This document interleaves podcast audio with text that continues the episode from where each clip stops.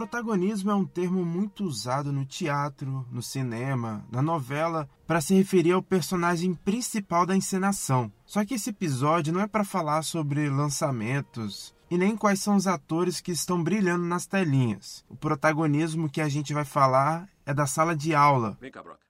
Você também, Jeremy. Que, me dei mal? Ainda não. Quero ver você fazer o exercício de novo, só que eu quero que você dê o melhor de si. Que, quer que eu faça 30? Não, eu acho que você consegue 50. 50? Vamos lá, Brock. Essa é uma cena do filme Desafiando Gigantes. Nela, o treinador Grant Taylor desafia o jogador Brock a fazer um exercício com um outro atleta nas costas.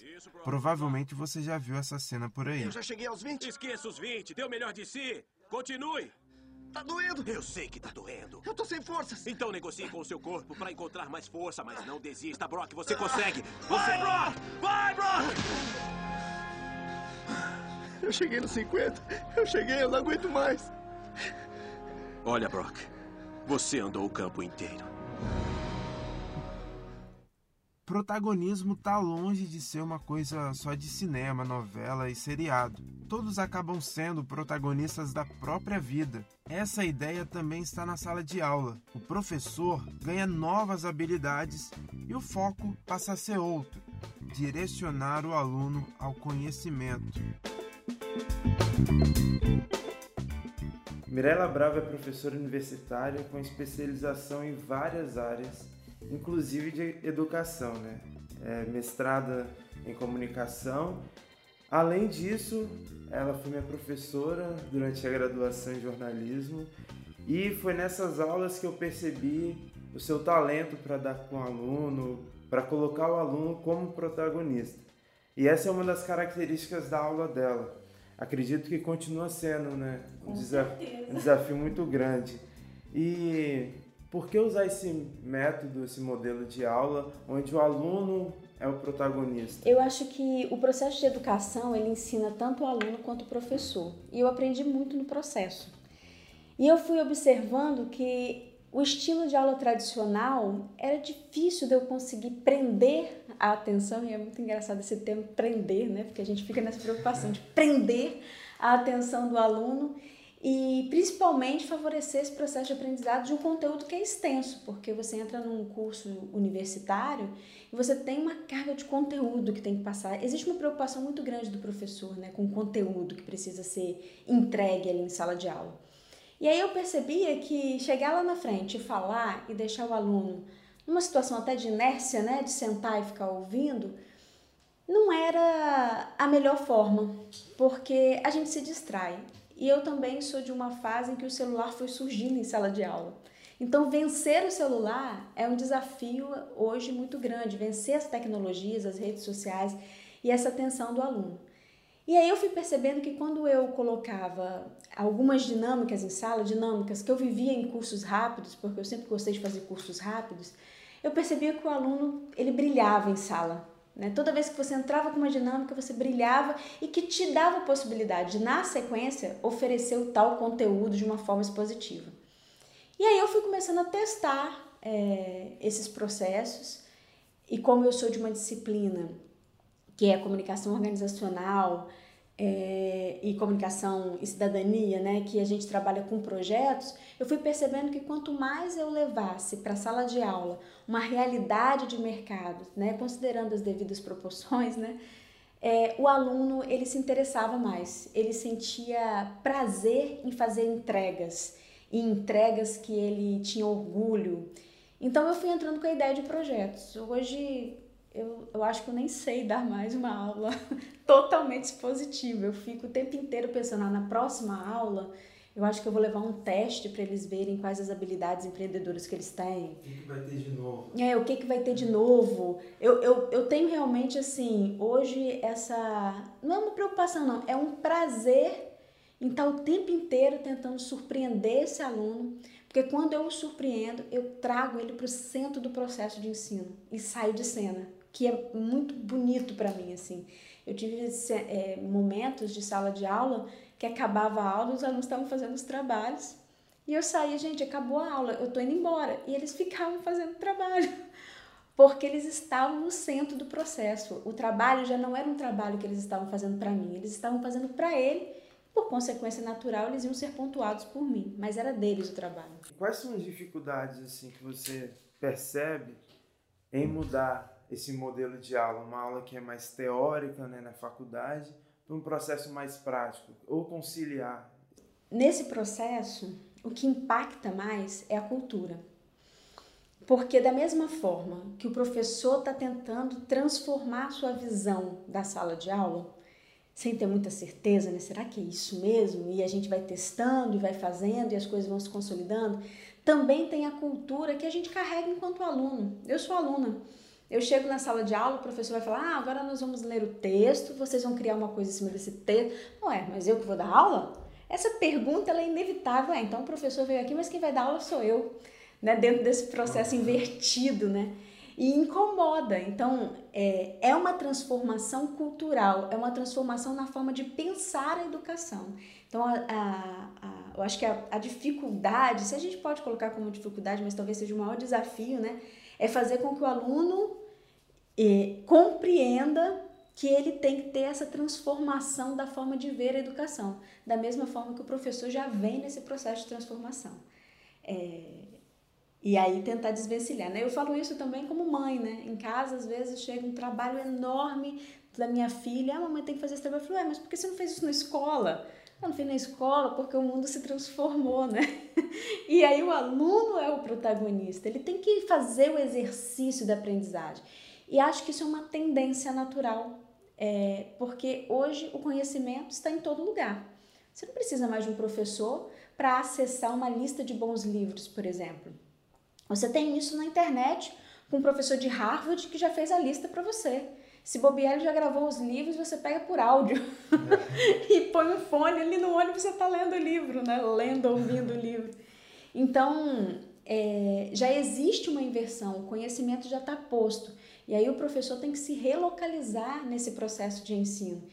E eu não acredito em outro processo que não seja puxar esse aluno como centro né? E o professor como um mediador, como um curador e como um incentivador, né, da aprendizagem.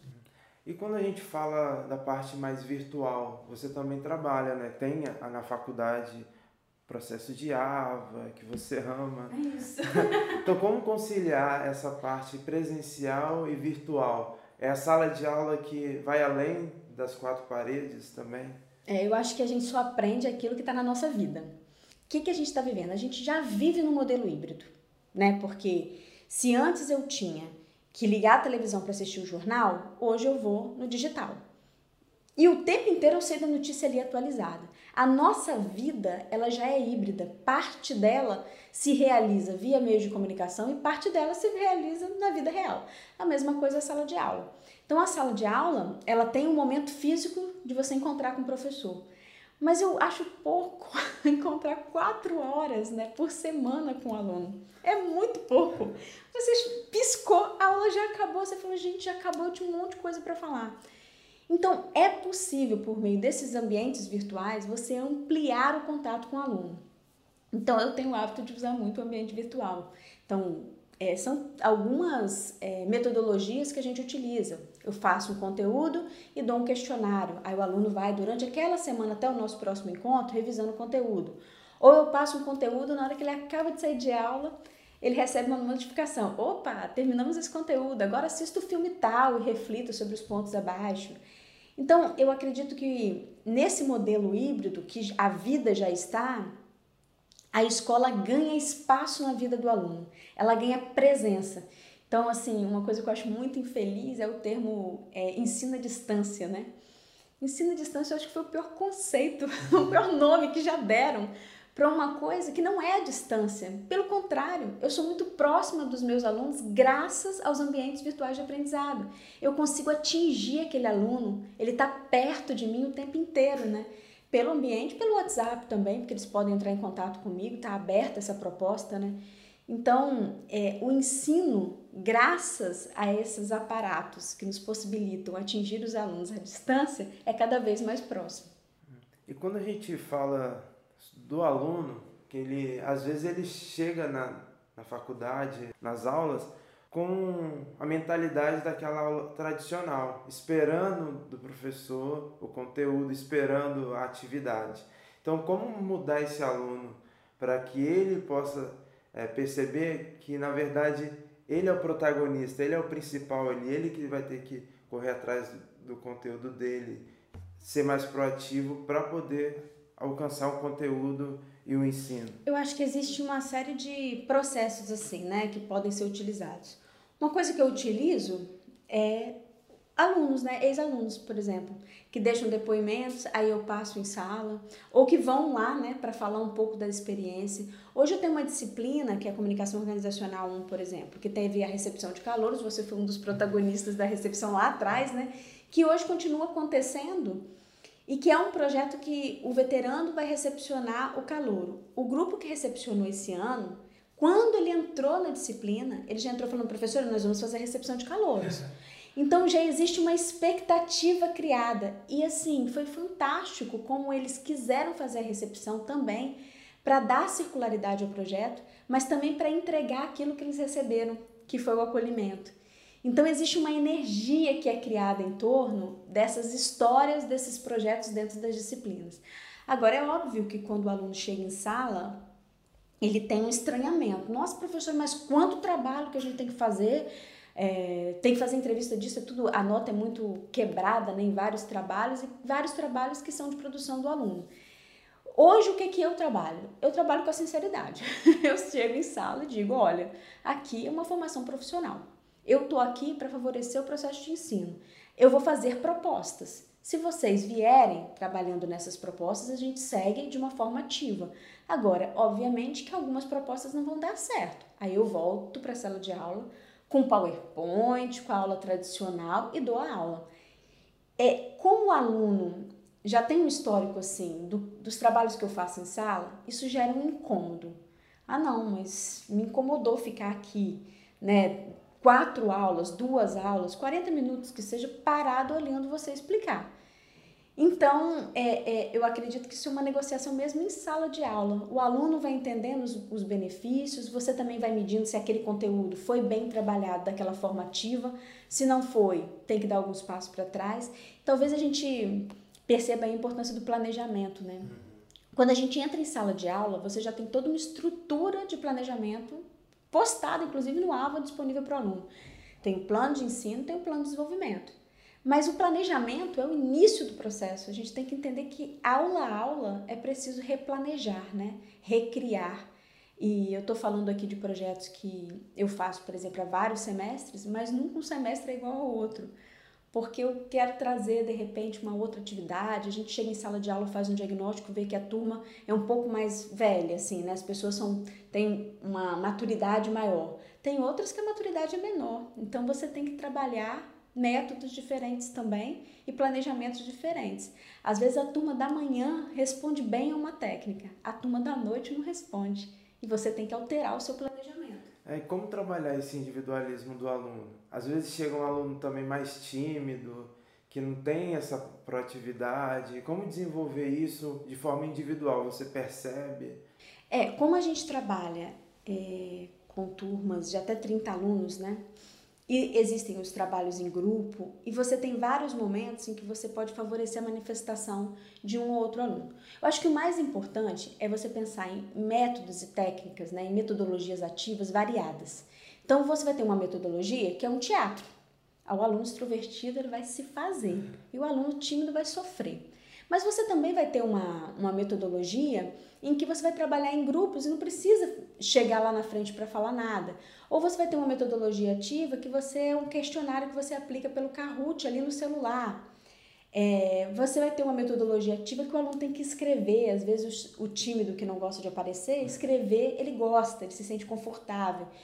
Então, dentro desse processo, você faz um diagnóstico da turma, percebe como são as pessoas, e você vai incentivando também que elas participem dos outros modelos e oferece metodologias diferentes que eles possam expor as suas diferentes habilidades também. Ao mesmo tempo que eles expõem as diferentes habilidades, porque nós somos bons em algumas coisas não somos bons em outras, eles também têm a oportunidade de ver o colega que é bom em uma habilidade que ele não é e pensar que ele pode desenvolver. É, eu falo isso também em sala, gente, olha só, vocês estão construindo os grupos, eu não preciso de cinco alunos nota 10 no grupo que sabem escrever muito bem, não. Eu preciso de um que faça edição, o outro que faça vídeo, o outro que faça rádio, outro que faça... Por quê? Porque a gente tem que trabalhar na ideia das diversas habilidades nos grupos e de formação de equipes inteligentes, né? Pensar a questão das habilidades e competências em sala de aula é olhar para o mercado, mas é também dizer para aquele aluno que ele é um ser incompleto como todos nós somos e que ele vai se tornar completo na junção dessas equipes, né? Você acha que esse modelo de aluno protagonista é possível no ensino fundamental, no ensino médio, mesmo com dificuldades às vezes de suporte? Eu acho que não só que é possível, mas como é necessário. Porque se hoje o aluno universitário que vem para uma formação superior pensando já muito em mercado, ele, ele tem essa necessidade, eu fico imaginando uma criança. Eu tenho duas crianças em casa, uma de 10 e uma de 8 anos. A felicidade delas em fazer projetos é, é, é de entusiasmar a família inteira, né? Elas, quando é proposto um projeto em que elas vão fazer, preparar materiais, né? Colocar a mão na massa, que a gente tanto fala, né? E chegar lá para apresentar, elas ficam completamente envolvidas, assim. E como os projetos se forem bem desenhados e bem encadeados, você consegue ultrapassar um nível de aprendizado que a gente fala, né? Não é nem nível, mas uma competência que é o saber para o fazer e para o ser. Então a gente fala hoje em educação que você não está tra trabalhando só o ponto cognitivo daquele ser humano, né? Então não é saber tudo que está escrito naquele livro, mas saber efetivamente o que fazer com aquilo e como aquilo influencia o seu comportamento. Então, uma criança no ensino fundamental que está fazendo, por exemplo, um projeto sobre reciclagem, o que, que adianta ela saber que o verde é, eu nem sei, né? Mas assim, o verde é para vidro, o vermelho é para alguma outra coisa, né? Mais importante do que aquilo é ela chegar em casa e ter a possibilidade de colocar aquilo em prática, ou na própria escola ela fazer o lixo da cor adequada, ver como as pessoas reagem àquilo, né? E se transformar dentro desse processo. Então, a, a partir dali, ele também passa a ser uma pessoa mais é, ativa e pensante sobre o meio ambiente, sobre a importância da reciclagem. Então, eu acho que é mais do que necessário, assim, é, atingir o ensino superior, porque é uma prática importante para o mercado, mas se a gente começa a pensar dessa forma lá atrás, Aí a gente volta à questão da cultura, né? Eu já estou trabalhando com essa criança, com esse adolescente, a ideia de que o conhecimento está no mundo e que você pode acessar esse conhecimento. E que com um professor você tem como direcionar né, a, a melhor forma de aprendizado daquele conhecimento. E quanto mais você põe em prática esse conhecimento, mais você aprende. É, quem quiser te acompanhar assim nas redes sociais, tem você é muito do LinkedIn. Agora eu tô bombando nas redes sociais. eu fui resistente, né? Mas agora eu tô adepta às redes sociais. Aí eu tenho um, um Instagram que é no tempo da delicadeza, ainda tá um pouco misturado com coisas pessoais e exercícios assim de docência. Apesar do que quando eu coloco as minhas filhas, eu acho que eu tô falando de algum ponto assim sobre aprendizado, metodologia ativa, porque acaba que a gente leva isso para casa, né? E o que eu mais publico mesmo é no LinkedIn, que aí é o meu nome mesmo, Mirella Bravo. Você que está nos ouvindo, muito obrigado pela sua companhia. Meu nome é Kennedy Cupertino e a gente vai ficando por aqui. Um grande abraço e até semana que vem.